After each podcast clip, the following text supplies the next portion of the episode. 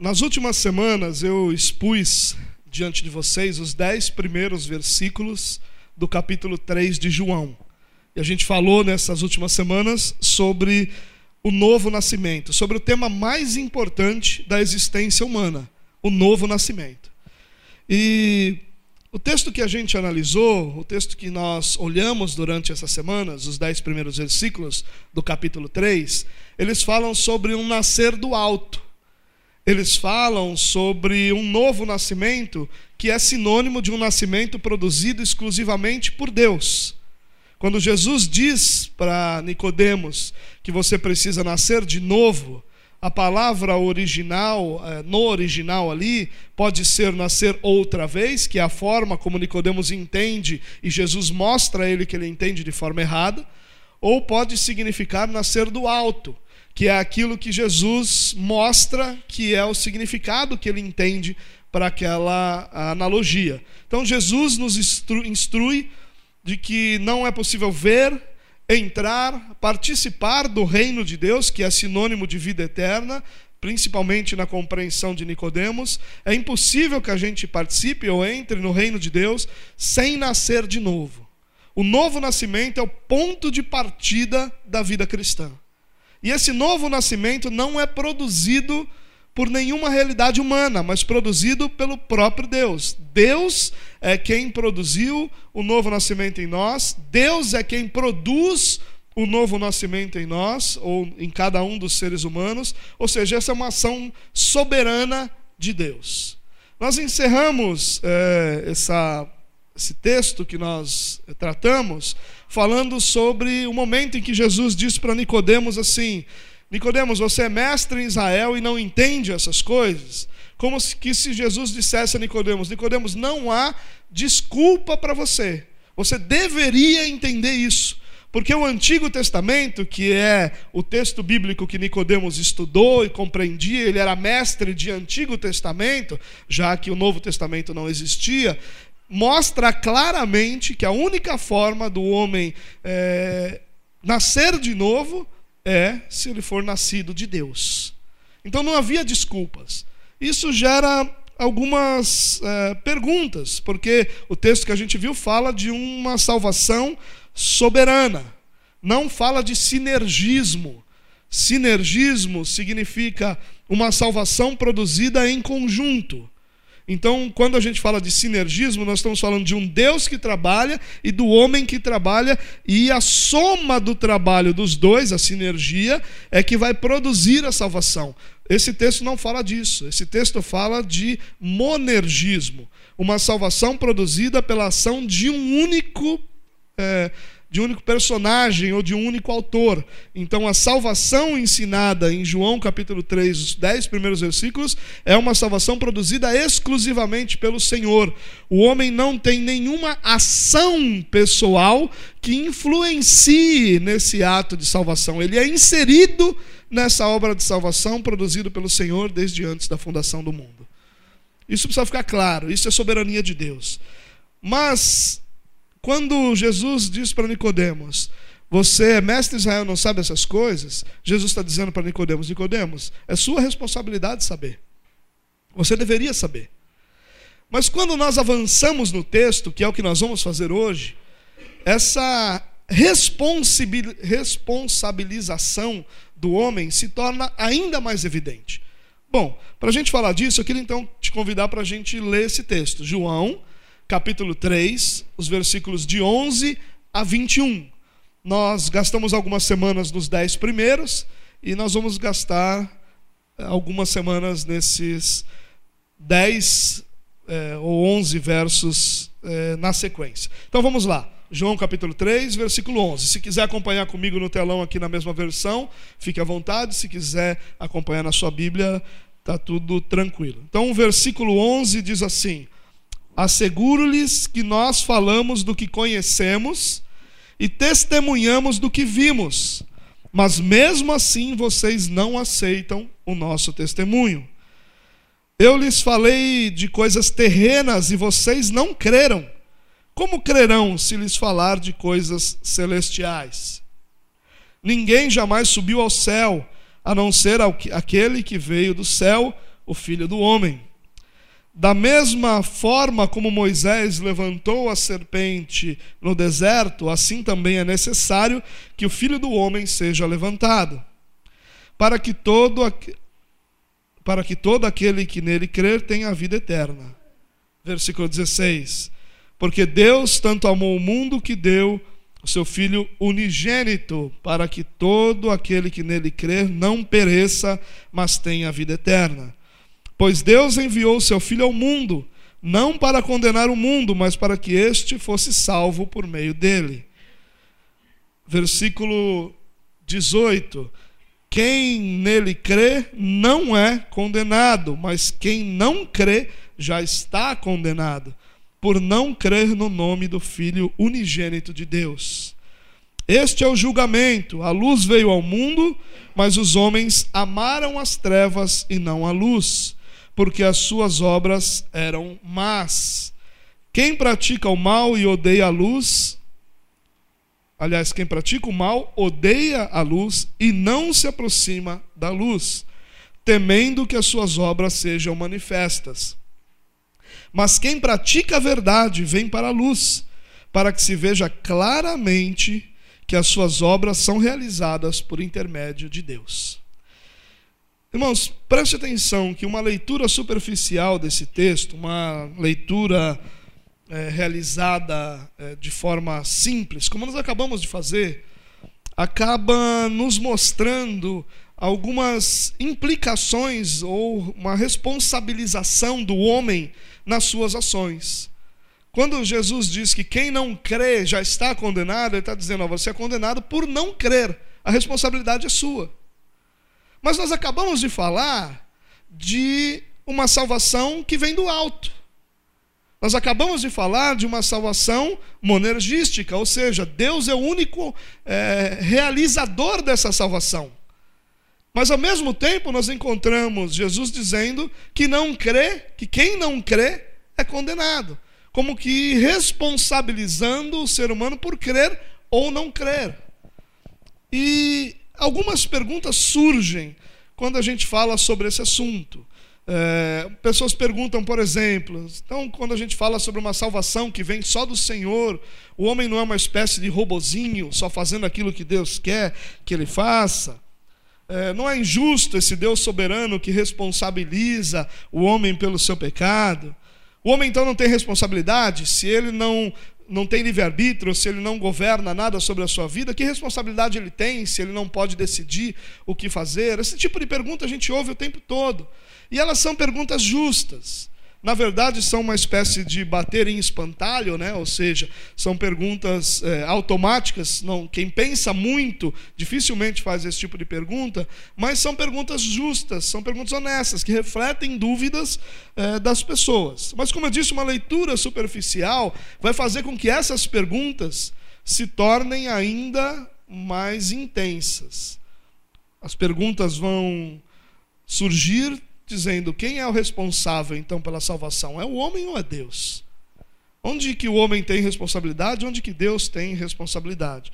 Eu queria, esse texto que a gente acabou de ler de novo, aliás, esse texto que a gente acabou de ler, eu queria repassar um trecho dele de novo, agora sublinhando aquelas palavras que mostram a responsabilidade humana. Dá, uma olhadinha aqui comigo, ó.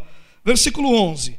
Asseguro-lhe que nós falamos do que conhecemos e testemunhamos do que vimos, mas mesmo assim vocês não aceitam o nosso testemunho. Eu lhe falei de coisas terrenas e vocês não creram. O homem não creu, o homem não aceitou. Agora olha aqui no versículo 15: para que todo que nele crê tenha vida eterna. O homem que crê tem a vida eterna. Olha o versículo 16: Porque Deus tanto amou o mundo que deu seu Filho unigênito, para que todo que nele crê não pereça. Jesus veio ao mundo para que os que creem não pereçam, mas tenham a vida eterna. Olha o versículo 18: Quem nele crê, quem nele crê, não é condenado, mas quem não crê já está condenado. Então, o que define a condenação ou não? O crer, a fé. Mas a fé não é algo humano. Não somos nós que cremos ou não cremos. Isso é algo que nós precisamos pensar aqui um pouquinho.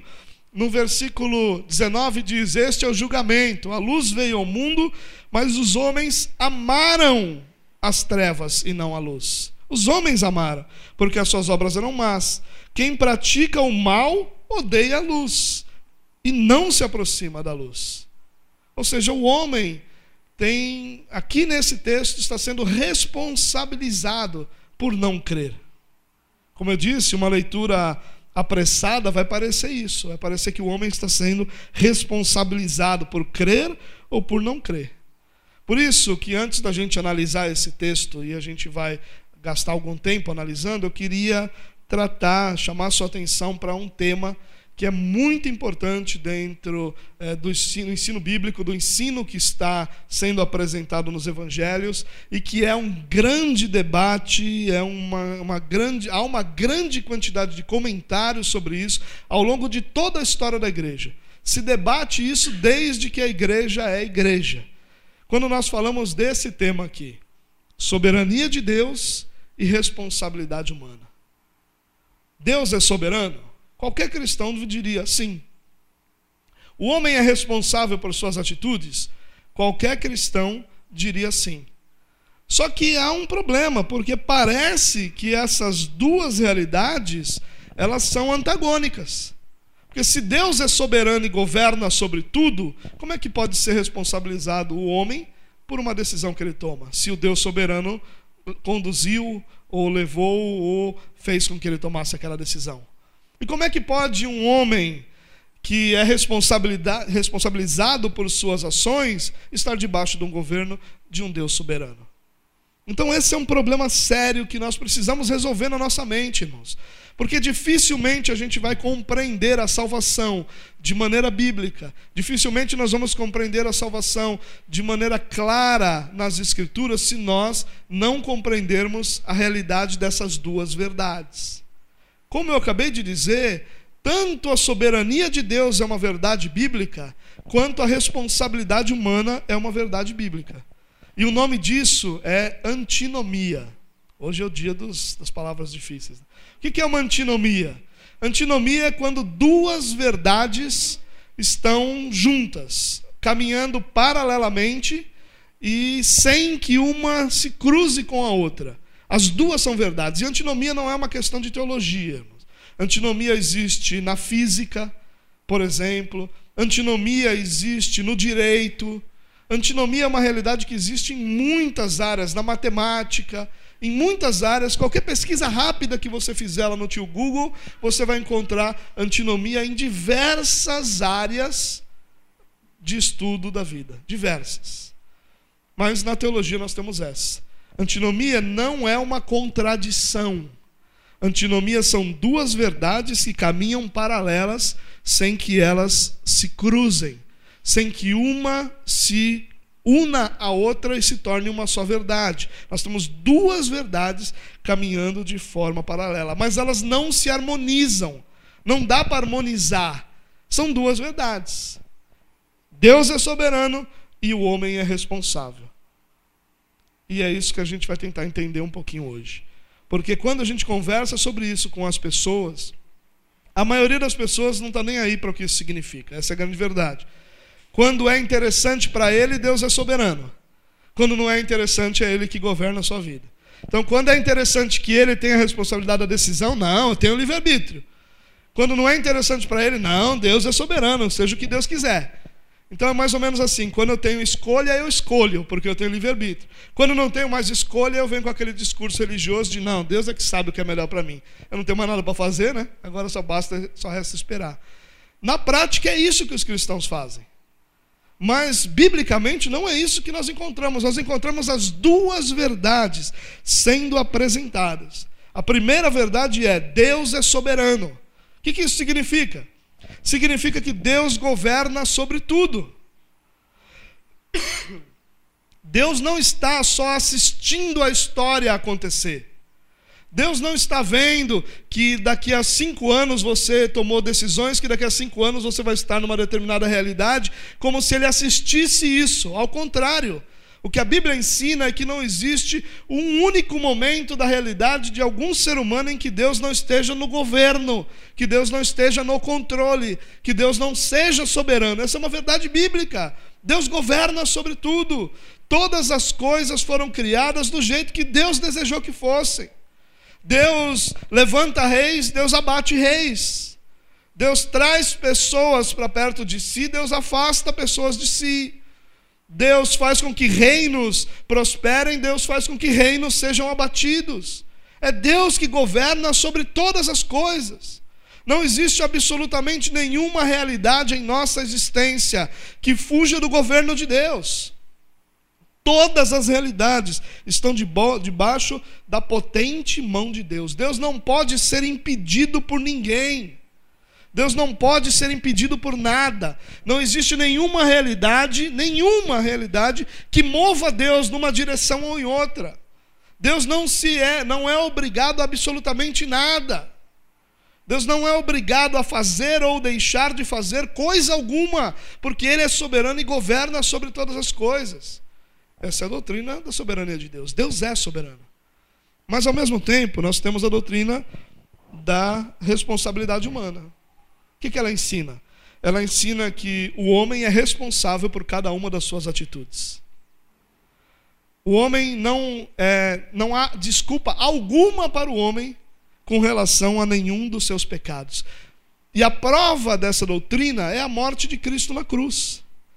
Porque se o homem pudesse ser desculpado dos seus pecados por qualquer razão, Cristo não precisaria ter morrido de forma substituta na cruz. Ele morreu em nosso lugar porque os nossos pecados precisavam ser punidos. E Cristo é punido em nosso lugar na cruz. A justiça de Deus exigia que os pecados não ficassem sem punição. E Cristo assume essa punição sobre si, de forma que nós, que éramos incapazes de experimentar essa punição, pudéssemos então ter vida, pudéssemos então ser justificados. É por isso que é a justiça de Cristo que é imputada sobre nós, é colocada sobre nossa vida de forma que nós somos justificados. Deus é soberano e o homem é absolutamente responsável por cada uma das suas ações. O que normalmente acontece é que nós abraçamos uma dessas duas verdades como nossa filosofia de vida, porque nós entendemos que as duas entendemos nós, ser humano, naturalmente. Entendemos que há uma contradição que não existe, e aí nós olhamos para isso e abraçamos uma delas. Se há contradição, eu escolho um lado e dentro desse lado eu vou disputar. E aí alguns vão dizer: não, Deus é soberano, não tem livre-arbítrio.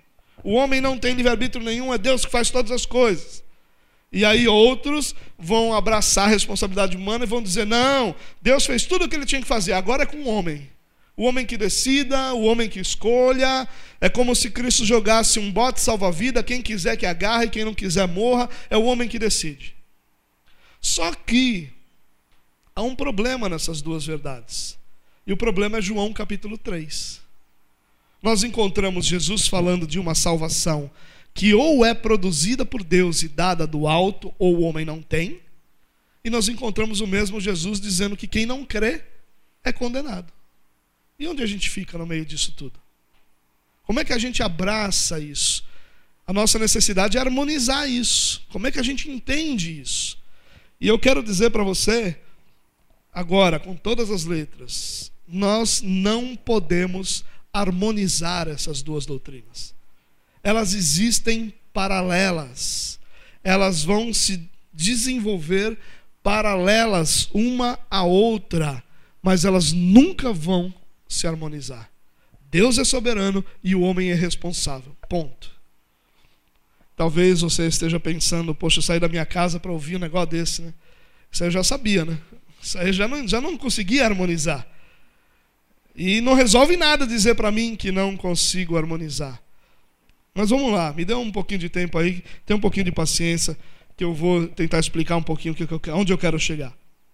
Antes, eu quero te mostrar a questão da responsabilidade que nós temos de buscar, de entender as duas doutrinas e de como nós precisamos, como nós precisamos valorizar as duas, ao invés de abraçar uma é, delas para defender como nossa filosofia de vida, nós precisamos das duas. Tem um livro chamado Deus é Soberano, é, do Arthur W. Pink, é, e ele diz o seguinte, logo na introdução do livro: Reconhecemos que existe, sem dúvida, o perigo de salientar demais uma delas e negligenciar a outra, falando das duas doutrinas. A história nos oferece numerosos exemplos de ambos os casos. Ressaltar a soberania de Deus sem afirmar ao mesmo tempo a responsabilidade do homem tende ao fatalismo. Preocupar-se tanto em manter a responsabilidade do homem a ponto de perder de vista a soberania de Deus é exaltar a criatura e desonrar o Criador. As duas verdades são necessárias para a nossa vida diária. As duas. Tão importante quanto entender a soberania de Deus é entender a responsabilidade do homem em cada uma das suas ações. Por isso que hoje eu quero dedicar esse nosso tempo juntos para mostrar para você como as duas verdades estão juntas em diversas partes das Escrituras diversas. Então vou te apresentar alguns textos. Vamos começar lá por Isaías capítulo 10.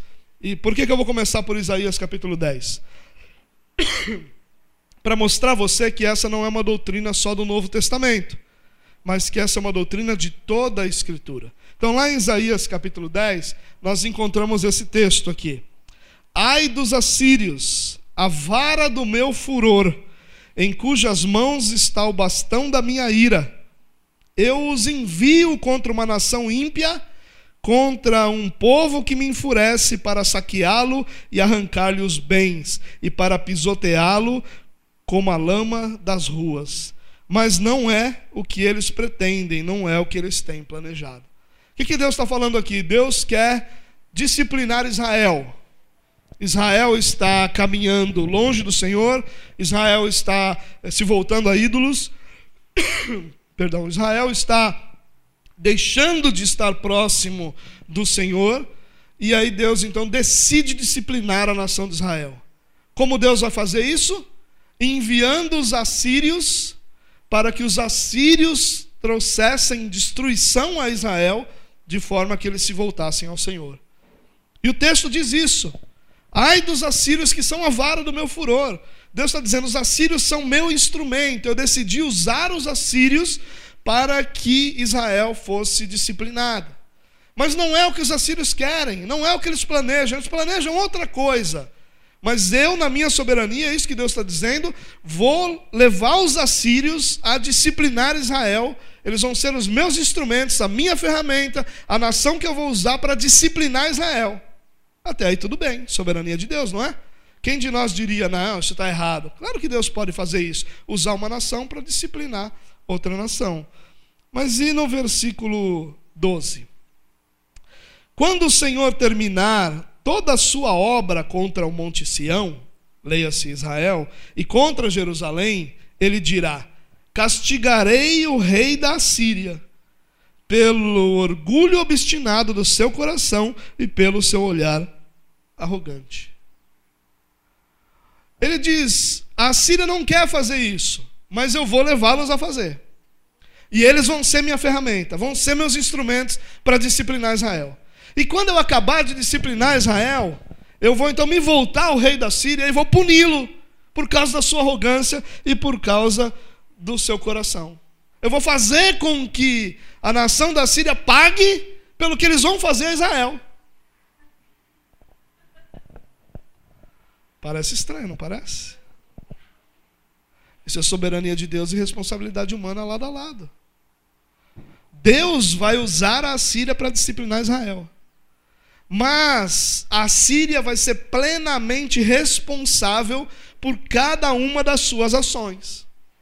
E por causa da arrogância do coração em se exaltar em ser essa ferramenta de Deus, eles vão ser também disciplinados. Olha a continuação do texto. Será que o machado se exalta acima daquele que o maneja? Ou a serra se vangloria contra aquele que a usa? Seria como se uma vara manejasse quem a ergue. ou o bastão levantasse quem não é madeira. Por isso, o soberano Senhor dos Exércitos enviará uma enfermidade devastadora sobre os fortes guerreiros, e no lugar da sua glória se acenderá um fogo como chama abrasadora. Como é que você explica esse texto? A resposta é simples: você não explica. Você crê que Deus é soberano e governa sobre todas as nações, e você crê que cada ser humano é plenamente responsável por cada uma das suas ações. Deus usa o machado, mas isso não faz do machado alguém que governa, mas faz do machado alguém responsável por toda a árvore cortada. Parece confuso na nossa cabeça. E aí o nosso perigo e a nossa queda está em tentar harmonizar em tentar encontrar formas de explicar esse texto como se não houvesse uma contradição. E realmente não há uma contradição. O que existem são duas verdades que existem paralelas. Duas verdades. Deus é soberano e o homem é responsável. Eu sei que você ainda não está convencido.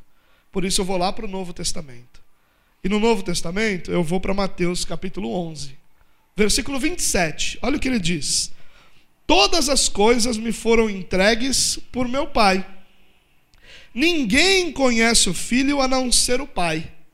E ninguém conhece o Pai a não ser o Filho e aqueles a quem o Filho quiser revelar. Quem conhece o Pai? Aqueles a quem Jesus revela o Pai. Quem decide quem conhece o Pai? Jesus. Só conhece quem só quem conhece o Pai é o Filho e aqueles a quem o Filho deseja revelar o Pai. Se Jesus nos revelar o Pai, nós o conheceremos. Caso contrário, nós não temos como conhecê-lo. O que esse texto mostra? Soberania de Deus.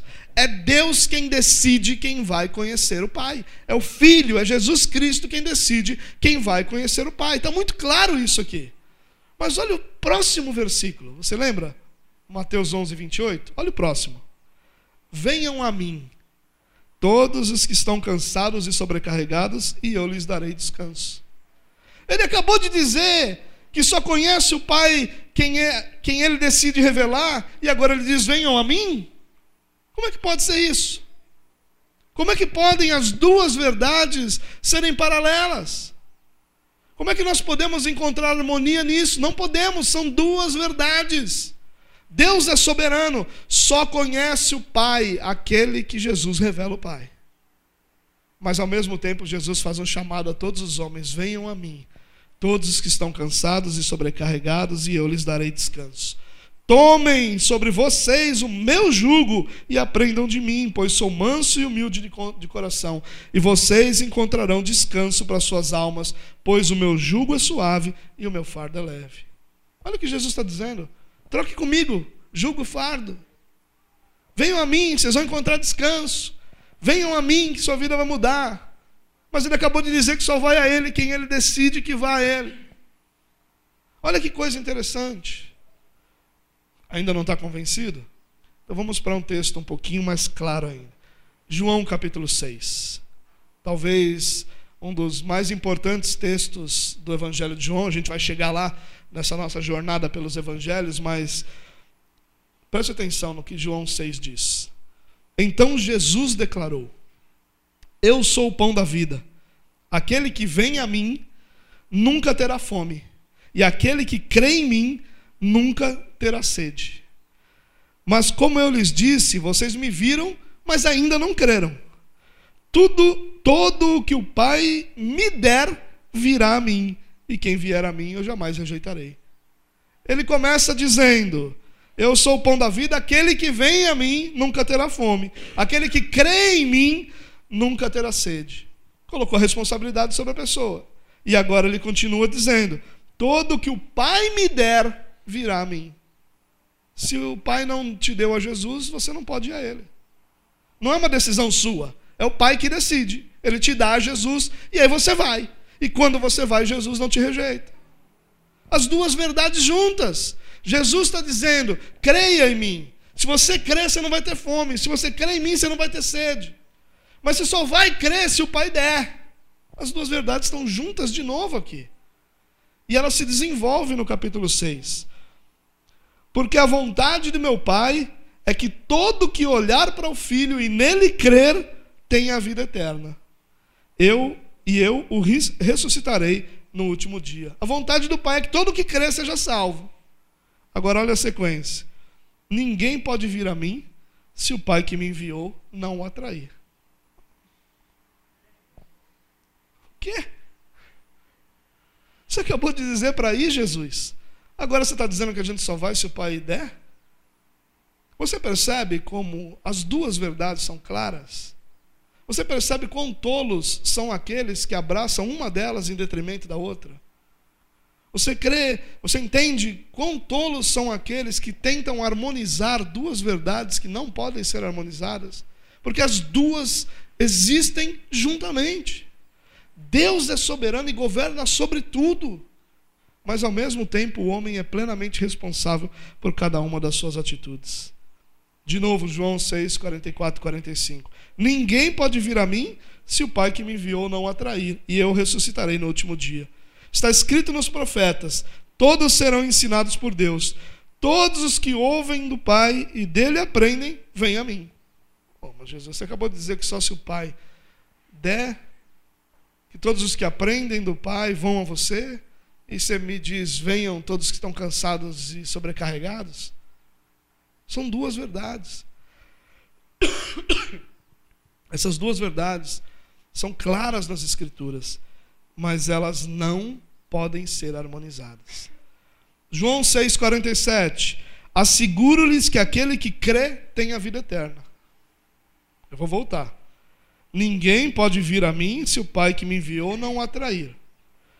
Asseguro-lhes que aquele que crê em mim tem a vida eterna. Jesus disse as duas frases. As duas verdades são paralelas. João 6,57. Da mesma forma como o Pai que vive me enviou e eu vivo por causa do Pai, assim aquele que se alimenta de mim viverá por minha causa. Você percebe como ele vem e vai nas duas verdades? Jesus transita nessas duas verdades sem precisar harmonizá-las, sem se preocupar delas serem contradição, porque não são. Ao mesmo tempo que Deus é plenamente soberano, nós somos responsáveis por todas as decisões que nós tomamos. Sabe, irmãos, talvez você esteja aí se perguntando por que, que eu estou falando sobre essas coisas, já que não dá para harmonizar. Vamos ler primeiro João 6,63 e eu te explico isso. O espírito da vida, a carne nada produz, ou não produz nada que se aproveite. As palavras que eu lhe disse são espírito e vida. Contudo, há alguns de vocês que não creem. Pois Jesus sabia desde o princípio quais deles não criam e quem o iria trair. Soberania de Deus. E prosseguiu: É por isso que eu lhes disse que ninguém pode vir a mim, a não ser que isso seja dado pelo Pai. Olha que interessante. Jesus diz, está repreendendo os discípulos. Olha, a, o espírito da vida e a carne não produz nada. E o que eu estou dando a vocês é espírito e vida. Mas vocês não estão crendo. Jesus está repreendendo os discípulos ali, dizendo: vocês não creem, mesmo que o que eu esteja ensinando para vocês são espírito e vida. E vocês não creem. É uma repreensão, é uma acusação de Jesus. E ele diz: é, é por isso que eu disse para vocês que ninguém pode vir a mim a não ser que isso seja dado pelo Pai. Vocês são responsáveis por não crerem, por não crerem. Mas eu sei que vocês não creem, porque Deus, na sua soberania, não te deu a mim. É isso que Jesus está dizendo para aquelas pessoas. Tanto que vão todos embora e sobram quem? Os discípulos. E Jesus pergunta se eles querem ir também, e eles dizem não. Só no Senhor nós encontramos as palavras de vida eterna. O Senhor tinha dado aqueles discípulos a Jesus. E eles foram. E os outros? Os outros não creram.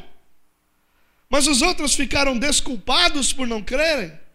Os outros foram deixados, não, está tudo bem com vocês então, fiquem tranquilos aí que eu não vou puni-los porque vocês não creem, porque o Pai não lhe deu, não te deu a mim, então não tem problema. Não! Ele está dizendo, vocês não creem, isso tá, não pode ser, isso está errado, isso traz condenação. Quem não crê já está condenado. São as palavras de Jesus. As duas verdades andam paralelas. Então, ao invés de nós ficarmos perguntando sobre, ah, já que Deus é soberano, então o que eu faço não tem valor, nós deveríamos compreender claramente que Deus, na sua soberania, nos responsabilizou por cada uma das nossas decisões. E para que, que isso serve na prática? Eu vou lhe dizer. Isso serve para que a gente possa entender a nossa responsabilidade diante de todas as ordenanças de Deus e perceber que nenhuma delas é pequena o suficiente para ser menosprezada ou para ser deixada de lado. E ao mesmo tempo, nós podemos enxergar Deus na sua soberania e descansar o nosso coração diante de um Deus soberano que governa todas as coisas. Porque o nosso maior desespero é quando as coisas saem do controle. O nosso maior desespero é quando parece que nós perdemos o controle de alguma coisa. E se nós temos a plena consciência de que o nosso Deus é soberano, de que não existe nada que possa movê-lo, nada que possa impedi-lo, nada que possa tirá-lo do seu caminho ou demovê-lo da sua vontade, nós podemos descansar nesse Deus. Porque isso significa que todas as promessas que ele fez a cada um de nós, ou a nós como filhos de Deus, vão ser cumpridas. E nós podemos descansar. Nós podemos descansar quando nós lemos que aquele que começou a boa obra vai completá-la. Nós podemos descansar quando nós lemos que ele estaria conosco todos os dias. Nós podemos descansar quando ele diz que vai para a casa do Pai e que vai preparar-nos lugar para depois vir nos buscar. Nós podemos descansar que todas essas verdades vão se cumprir, porque o nosso Deus é soberano e ele não pode ser impedido por absolutamente nada. E nosso coração então pode estar em paz diante de todas as lutas e batalhas que nós enfrentamos. Se você ainda não foi convencido, eu quero te mostrar mais um texto, lá em Atos, capítulo 2. Quando nós encontramos aquele belo discurso no início do livro de Atos, nós vamos encontrar essas palavras: Este homem lhes foi entregue por, por, por propósito determinado e pré-conhecimento de Deus, e vocês, com a ajuda de homens perversos, o mataram pregando-o na cruz. Olha o que ele diz: tudo isso aconteceu porque Deus determinou. Mas vocês, com a ajuda de outros homens perversos, foram lá e mataram ele. Vocês são responsáveis. Por que, nós somos responsáveis? Porque vocês fizeram isso. Mas Deus não podia ter feito de outro jeito? Não, Ele determinou que fosse assim. Mas então não é culpa minha, não. Vocês mataram. É responsabilidade sua. Isso às vezes dá um nó, não dá? É claro que dá um nó. São duas verdades que caminham paralelas. Eu quero Seguir um pouquinho em Atos, no mesmo capítulo 2. Portanto, que todo Israel fique certo disso. Esse Jesus a quem vocês crucificaram, Deus o fez Senhor e Cristo. Vocês mataram ele, mas Deus fez dele Senhor e Cristo, porque ele é soberano. Ele faz o que lhe apraz, do jeito que lhe apraz, quando lhe apraz, com quem lhe apraz. Mesmo que a ação do homem tenha levado Cristo à morte, nada disso fugiu do controle das mãos de Deus.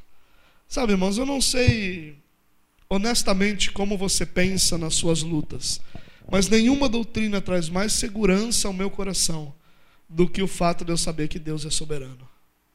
Essa é a realidade, dentre todas elas, que eu encontro de cada um dos atributos tão fantásticos do nosso Deus. O fato de Deus ser soberano é o que mais traz descanso ao meu coração. Porque eu sei que nada foge do controle das mãos dele. Quantas vezes nós, vivendo alguma situação, é, uma pessoa interferiu nisso e acabou mudando aquilo que nós imaginávamos que ia acontecer para outro desfecho, e a gente diz: se essa pessoa não tivesse interferido nisso, teria acontecido diferente. Nós não dizemos assim? Nós pensamos assim. Será que nesse momento, se nós pensássemos é claro que isso causou dano. É claro que essa pessoa é responsável pelo que fez. Mas esse momento nunca fugiu do controle de Deus. Será que nós não descansaríamos muito mais em nossas lutas e batalhas? Será que nós não estaríamos muito mais em paz do que nós caminhamos todos os dias?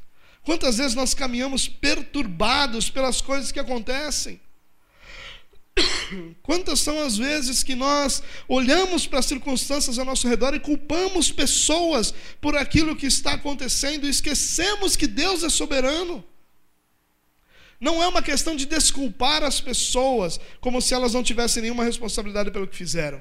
Não, é uma questão de engrandecer aquele que é soberano sobre todas as coisas e que não perdeu o controle em nenhum momento da minha vida. Em nenhum momento. Às vezes eu vejo pessoas dizendo assim: Eu queria ter conhecido Cristo antes. Você poderia ter conhecido Cristo antes, se Deus tivesse desejado isso, se Deus tivesse ordenado isso. Mas não, não aconteceu. Mas mesmo tendo acontecido num momento diferente do seu, Deus nunca perdeu o controle. Não é como se você tivesse sido desgarrado e rebelde para lá e para cá e de repente diz: Olha, filho, chega, filho. Eu já deixei você fazer tudo o que você queria, vem cá agora. Não. Deus sempre esteve no governo.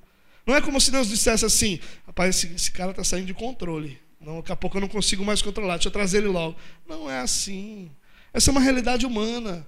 Deus governa sempre, o tempo todo, sobre todas as coisas, em todos os lugares. Essa é uma verdade bíblica que deve fazer o nosso coração descansar. Deus governa sobre tudo. Não é uma questão de acomodação, irmãos, não entendam errado. Não é agora estou acomodado, já que Deus está. Então deixa Deus fazer o que Ele quiser. Eu vou ficar aqui sentado no sofá esperando alguém bater na porta, trazendo dinheirinho para mim, porque Deus é soberano. Não é isso que eu estou dizendo. Porque isso seria Deus fazer a sua vontade, não a dele. Não a dele. Ele fazer a vontade dele é outra coisa. É te levar para trabalhar quando você não quer. É outra coisa. É te pressionar com as circunstâncias de uma forma que você faça aquilo que ele quer que você faça.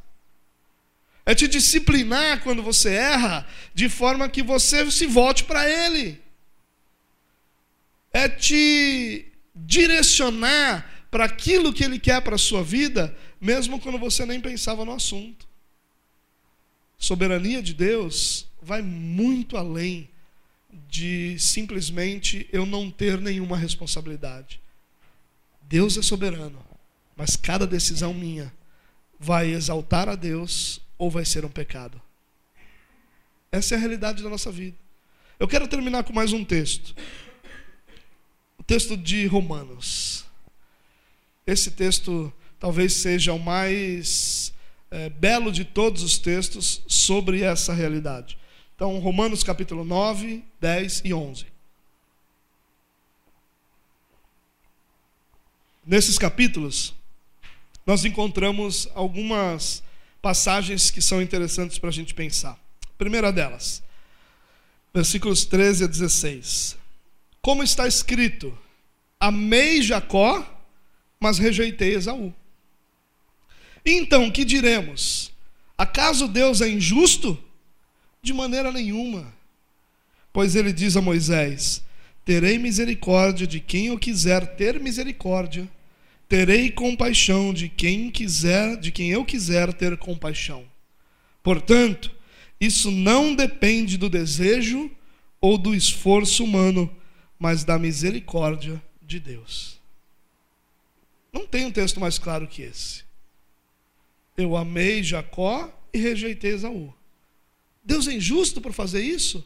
Coitado de Esaú, um cara tão bom. E o mais irônico é que quando a gente lê a história dos dois, a gente vê que Isaú era melhor mesmo do que Jacó, né? Jacó era um pilantra. E Esaú é o prejudicado ali por uma série de circunstâncias. A gente diz, ah, que injustiça. E aí Paulo nos lembra que ele diz a Moisés: Terei misericórdia de quem eu quiser ter misericórdia, e terei compaixão de quem eu quiser ter compaixão. Como é o nome disso? Soberania de Deus. Deus é soberano, ele tem misericórdia de quem ele quiser. E de quem ele não quer ter misericórdia, ele não tem. Ponto final. Ah, eu não gosto dessa doutrina. É um direito seu de não gostar dela. Mas não é um direito seu dizer que ela não é bíblica. Porque estão claras essas palavras. Quando é comigo, eu também não gosto, não. Se eu fosse o Esaú, você pode ter certeza que eu detestaria essa doutrina. Tenha Deus misericórdia que seja Jacó, cada um de nós. Né? Mas olha que interessante.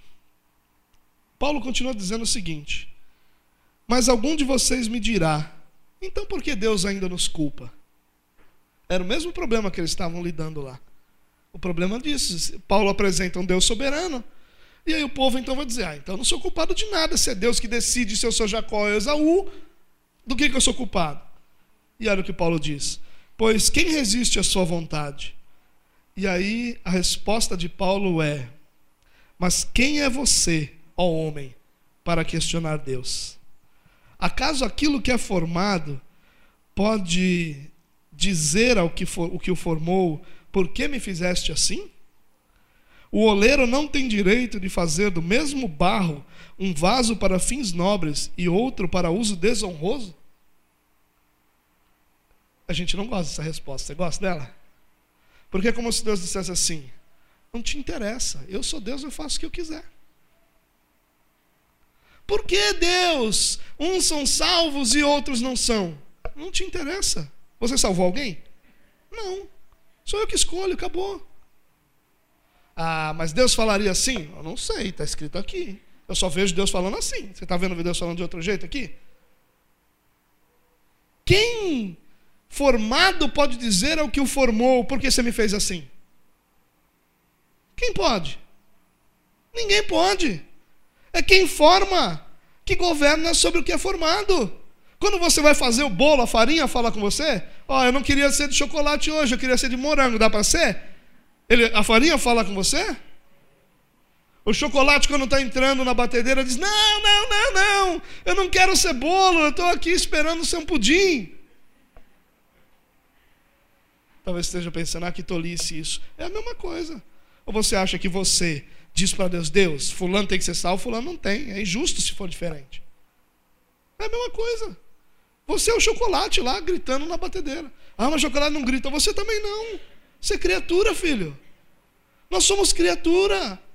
Desde quando, gente? Desde quando nós aprendemos que o homem governa sobre a sua própria vida, sobre suas próprias decisões?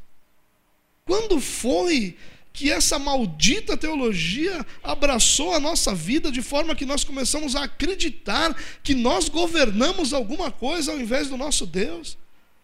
Quando foi que o barro começou a dizer para o oleiro o que o oleiro tem que fazer? Quando?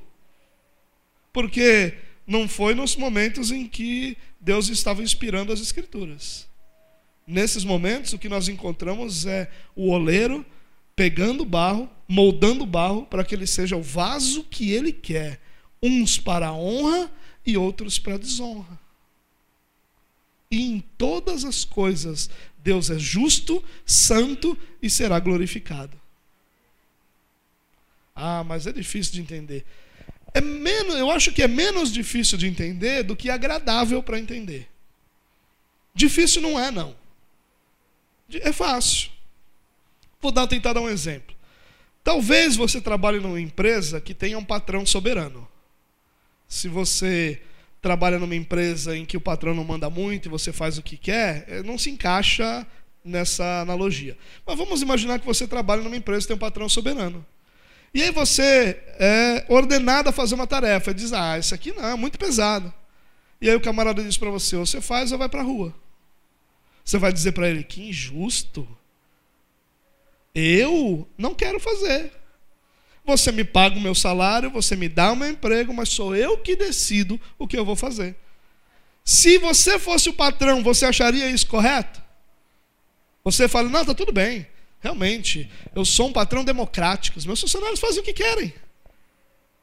Então, se ele não quiser vir trabalhar, ah, eu vou entender, pô. Ele está cansado, né? Não tem problema se ele não vier trabalhar.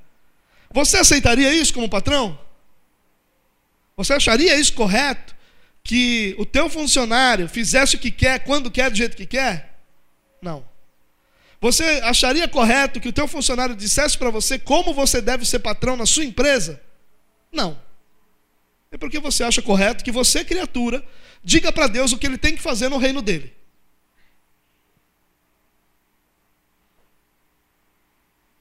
Ah, mas não é a mesma coisa. Não é mesmo. O reino dele é muito maior do que um simples emprego. Você entende que o problema não é entender. O problema é que isso não nos agrada, isso nos humilha. Porque se nós somos Jacó, nós somos Jacó pela misericórdia de Deus. Se nós somos Esaú, nós somos Esaú pela justiça de Deus. Deus nunca está errado. A gente está frito em qualquer um dos dois casos. Um, a gente tem misericórdia e alcança graça. E o outro, a gente alcança justiça. De qualquer forma, Deus é santo e é glorificado nessas coisas. Não é uma questão de entender, é uma questão de aceitar. Bom, mas a gente viu agora um Deus soberano. Mas olha no capítulo 10 de Romanos, a sequência, a oração que Paulo faz pelos judeus. Irmãos, o desejo do meu coração e a minha oração a Deus pelos israelitas é que eles sejam salvos. Mas Paulo acabou de dizer que tem o Jacó que é salvo, Esaú que não é. E agora ele está dizendo: a minha oração é que eles sejam salvos. O que Paulo está dizendo? Eu quero, olha só, Pois posso testemunhar que eles têm zelo de Deus, mas o seu zelo não se baseia no conhecimento. Porquanto, ignorando a justiça que vem de Deus e procurando estabelecer a sua própria, não se submeteram à justiça de Deus. Paulo está dizendo: eu oro por eles porque eles estão errados. Mas espera aí, Paulo, você acabou de dizer que eles só estão errados porque eles são Esaú, não são Jacó. E agora você quer que eles passem a ser Jacó? E Paulo diz: eu estou orando por eles porque eles estão errados. Eles são zelosos, mas eles são religiosos. Eles têm capricho no que eles fazem, mas eles não têm conhecimento do que eles estão fazendo. Eles só estão obedecendo um sistema religioso e fazendo aquilo que mandaram ele fazer. Eles não têm conhecimento sobre Deus. Eles é, estão procurando estabelecer sua própria justiça ao invés de abraçar a justiça de Deus em Cristo Jesus. E a minha oração é que eles tenham os olhos abertos, que eles sejam salvos. Sabe que interessante? Paulo fala sobre uma soberania de Deus na salvação e ao mesmo tempo ele se põe numa posição de interceder por aqueles que não são salvos. Paulo não se acomoda dizendo: "Ah, os eleitos virão ao Pai. Os eleitos vão estar diante de Deus". Ele não se acomoda, não, eu estou orando porque eu quero que eles sejam salvos. Todos eles. Mas Paulo não vão ser nem todos são eleitos, não me importa. Eu estou orando para que sejam todos eles. Eles vão ser salvos, eu creio que eles vão ser salvos. Mas Paulo não são. Eu vou continuar crendo e vou continuar orando. Você percebe como você tem a soberania de Deus, você tem a responsabilidade do homem. E olha como era o evangelismo de Paulo. Se você confessar com a sua boca que Jesus é Senhor e crer em seu coração que Deus o ressuscitou dentre os mortos, será salvo. O evangelismo de Paulo não é se Deus te elegeu e usar um vaso para te encontrar no meio do caminho e trazer uma palavra profética para você que te traga para a igreja, você vai ser salvo. Ele diz: não. Se você crê se você confessar, se no seu coração você crer, aí você vai ser salvo. O evangelismo de Paulo não é espere na eleição que as coisas aconteçam. O evangelismo de Paulo é creia. Creia com seu coração, confesse com a sua boca. Jesus Cristo é o Senhor. Creia nisso. Esse é o evangelismo de Paulo. O evangelismo de Paulo não é um evangelismo de muitos reformados que sentam na cadeira e esperam que alguma coisa aconteça porque os eleitos virão. Não. O evangelismo de Paulo é um evangelismo que proclama arrependimento e que convida os homens a se arrependerem e que chama os homens a crerem e que desafia os homens a crerem com todo o seu coração e a confessarem com sua boca. É um evangelismo muito mais ativo. E aí ele diz: olha, pois com o coração se crê para a justiça, e com a boca se confessa para a salvação, como diz a Escritura: todo que nele confia jamais será envergonhado. Não há diferença entre judeus e gentios, pois o mesmo Senhor é Senhor de todos e abençoa ricamente todos que o invocam, porque todo aquele que invocar o nome do Senhor será salvo.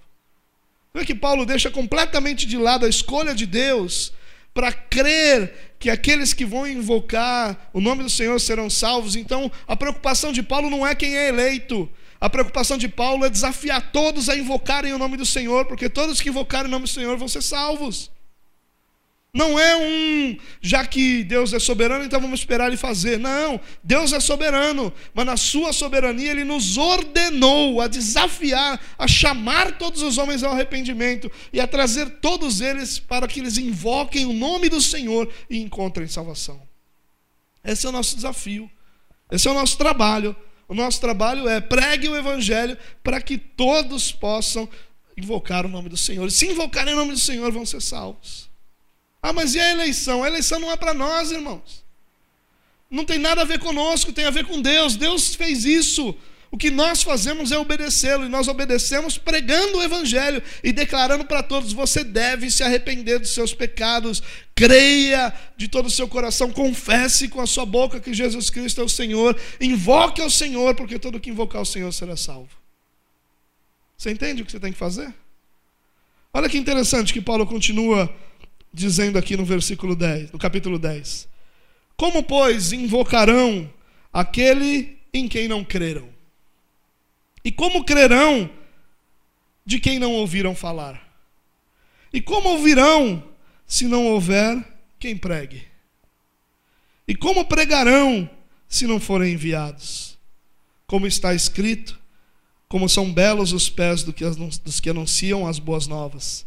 No entanto, nem todos os israelitas aceitaram as boas novas, pois Isaías diz: Senhor, quem creu em nossa mensagem? Consequentemente, a fé vem por ouvir a mensagem, a mensagem ouvida mediante a palavra de Cristo. Qual é a nossa responsabilidade? Pregar. Ah, e se quem ouvir não crê? Não creu. E se quem ouvir crê? Creu. Não muda a minha responsabilidade. Porque minha responsabilidade não é fazer alguém crer ou não. Minha responsabilidade é desafiar as pessoas a crerem é, ensinar-lhes o, o Evangelho, pregar-lhes o Evangelho, para que eles possam crer no Senhor. Porque Deus soberano vai chamar para si todos aqueles que são dele. E a minha responsabilidade vai ser sempre anunciar as boas novas de salvação. Não muda nada, na verdade, torna o meu evangelismo muito mais cheio de esperança. Porque se tem uma coisa que me dá desesperança é pregar evangelho para alguém esperando que esse alguém entenda. Ontem eu encontrei com um amigo e aí então eu pude ter a oportunidade de falar com ele sobre a doutrina da soberania de Deus na salvação. Faltou pouco para eu sair debaixo de porrada da casa dele. Mas é desanimador eu falar na expectativa de que ele entenda. E o que a única coisa que eu podia fazer era, enquanto eu falava, orar, Senhor, ilumina o entendimento dele, como o Senhor tem iluminado todos nós que nada que eu fale possa convencer, pode convencer. Nada do que você fala pode convencer ninguém. O Espírito convence o pecador de que ele é pecador e que ele deve se arrepender. Ou seja, ou Deus regenera, ou esse cara nasce de novo, ou ele não pode nem sequer ver o reino de Deus. Mas ainda assim, nós precisamos pregar o arrependimento. A mensagem de Jesus, de João Batista, dos apóstolos sempre foi a mesma: arrependam-se, porque é chegado o reino de Deus. Se arrependam, porque o reino de Deus já está entre nós. Creiam no Senhor, creiam no Evangelho, dediquem sua vida ao Senhor, porque Ele é o Salvador e só há nele salvação.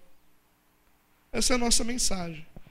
Eu quero terminar tentando responder a seguinte pergunta: Como então eu vou lidar com essas duas verdades. E para lidar com isso, eu quero te apresentar o texto de Romanos, capítulo 11. Preste atenção. Ó profundidade da riqueza da sabedoria e do conhecimento de Deus. Ó profundidade da riqueza da sabedoria e do conhecimento de Deus. Quão insondáveis são os seus juízos, quão inescrutáveis os seus caminhos. Quem conheceu a mente do Senhor? Ou quem foi seu conselheiro? Quem primeiro lhe deu para que ele o recompense? Pois dele, por ele e para ele são todas as coisas, e a ele seja a glória para sempre. Amém. Sabe como é que eu lido com as duas verdades? Como você deve lidar com as duas verdades? Nós devemos buscar em Deus capacidade para obedecer os seus mandamentos, porque eles são nossa responsabilidade. E encontrar em Deus capacitação para obedecer a Ele é nossa responsabilidade. e nós somos responsabilizados por cada uma das decisões erradas e dos pecados que nós cometemos. Ao mesmo tempo, eu devo descansar de que em todas as minhas decisões, em todos os meus passos, Deus é soberano sobre todas as coisas. O que eu penso é exatamente o que esse texto diz. Ó profundidade da riqueza e do conhecimento de Deus. O conhecimento de Deus é muito mais rico e profundo do que qualquer um de nós pode alcançar. Muito mais profundo. É impossível para nós compreendermos todas as coisas relacionadas a Deus. E ele continua: quão insondáveis são os seus juízos. Nós não temos respostas para todos os porquês de como Deus faz as coisas. Os seus caminhos são inescrutáveis para nós. Nós não conseguimos mostrar, direcionar, traçar os caminhos de Deus. Quem conheceu a mente do Senhor? Quem é que pode entender tudo aquilo que Deus pensa? O nosso problema é que nossa geração humaniza Deus. Nós trazemos Deus para um nível humano para que a gente trata ele como se ele fosse um ser humano como nós. E nós imaginamos respostas e ações de Deus como se ele agisse como nós agiríamos. E o apóstolo Paulo aqui está dizendo: quem conheceu a mente do Senhor, quem é que conseguiu em algum momento compreender tudo que Deus está fazendo? Só que, irmãos, o nosso problema é que a gente leva isso para o lado negativo. Ontem uma pessoa me falou: ah, mas Deus é injusto porque pessoas vão para o inferno sem terem a chance de irem para o inferno, de irem para o céu. E eu disse a ele: você já parou para pensar? Você está errado, disse a ele. Não é isso. Todos tiveram a oportunidade, porque Romanos capítulo 1 diz que, que de Deus se pode conhecer, está revelado na natureza, na criação, e torna os homens indesculpáveis de não buscar esse Deus. Mas, vamos pensar diferente? Vamos pensar da seguinte forma por que Deus escolheu você? E por que não outro? Eu conheço dezenas de pessoas não cristãs que são muito melhores que eu na maioria das coisas da vida. Eu conheço muitas pessoas não cristãs que eu gostaria de ser como eles são em muitas áreas da vida. Porque eles encontraram perfeição, qualidade, grandeza em áreas da vida que são minhas lutas. Por que eu? e não ele? Por que você e não outro? Você que sabe a luta que é para você pegar na Bíblia uma vez por semana. Você que sabe a luta que é para você obedecer mandamentos simples. Por que você? Por que Deus escolheu alguém que estaria mais disposto a obedecer do que você está? Que estaria mais disposto a estar comprometido do que você? Por que você? E a minha resposta é: eu não sei. Mas não saber não torna a coisa ruim, ao contrário, torna ela maravilhosa. Mesmo sem entender por quê, Deus me chamou e eu louvo a Ele por isso. Quem foi o conselheiro de Deus? Quem disse a Deus o que deveria ser feito ou não feito? Ele criou todas as coisas do nada. Antes de todas as coisas existirem, Deus criou todas as coisas. Antes de qualquer ser humano poder dar qualquer conselho, Deus criou todas as coisas. Quem primeiro deu a Ele, para que Ele o recompense. O que nós fizemos por Deus, para que Ele nos regenerasse? Nada. E nós somos nascidos de Deus, nascidos do alto. Ele fez isso por nós. Eu não sei porquê. Mas eu sei que é para Ele. Eu sei que vem dele, e como o texto diz, dele, por Ele e para Ele são todas as coisas, inclusive a minha salvação, inclusive a minha vida, inclusive a sua salvação. Todas as coisas são dele, por meio dele e para Ele, para todos sempre.